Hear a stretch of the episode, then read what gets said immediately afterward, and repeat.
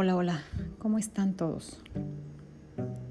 Pues aquí, con otro episodio más. En este episodio voy a hablar de un consejo que nos da una poeta y sanadora mexicana que se llama María Sabina.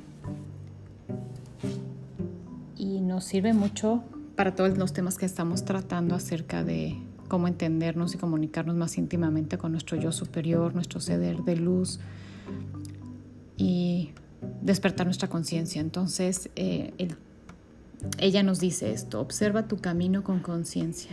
En vez de estar en víctima, estar en, en responsabilidad. Y ella nos dice, nadie te hace nada. Todo te lo haces a ti mismo o misma. Porque la ilusión de creer que los demás te hacen algo te mantiene cada vez más lejos de tu ser y de tu poder interior o de ese ser de luz. Los otros solo vienen a mostrarte lo que todavía no has sanado, por lo tanto los necesitas. Necesitas de ellos como un niño necesita de su madre. Sin ellos no podrás hacer consciente lo inconsciente. No podrás evolucionar y ver las heridas que aún continúan en tu interior. Cuanto más tiempo te quedes en la posición de víctima, más demorarás tu florecimiento. Responsabilidad total, eso se necesita en el camino espiritual para madurar y encontrar la paz y poder vivir bien. El dolor o karma negativo que llevas en tu interior convoca todas y cada una de las experiencias que atraviesas. Es gracias a ese dolor que llegan las personas conflictivas o espejos de ti mismo a tu vida.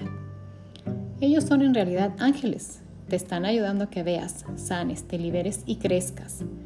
Pero tú sigues preso de la terquedad, continúas mirando hacia afuera, buscando responsables por tu sufrimiento.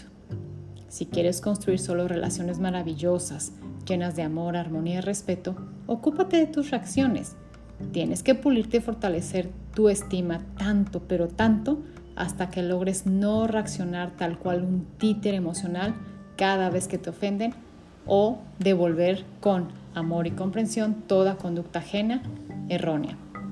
Si te escapas de las personas espejos, las atraerás nuevamente porque como te he dicho, las necesitas entonces te estarás en realidad escapando de ti mismo o misma.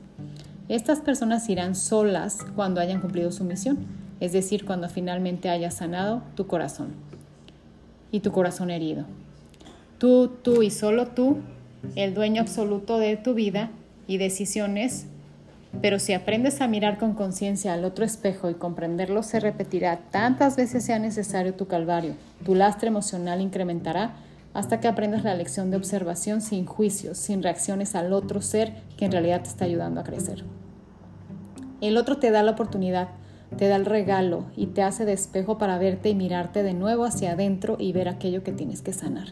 La próxima vez que te suceda algo que no te gusta o que te moleste, para un instante a revisar y reflexionar antes de culpabilizar. Piensa si lo que te muestra es de ti mismo y qué herida tienes que sanar.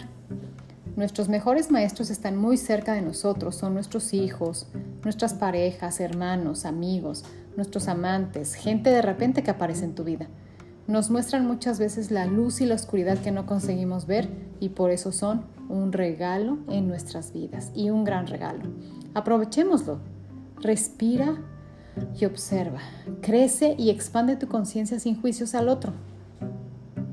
Gracias, gracias, gracias porque hecho está. Y este es el consejo que nos da María Sabina, es una mexicana sanadora y poeta.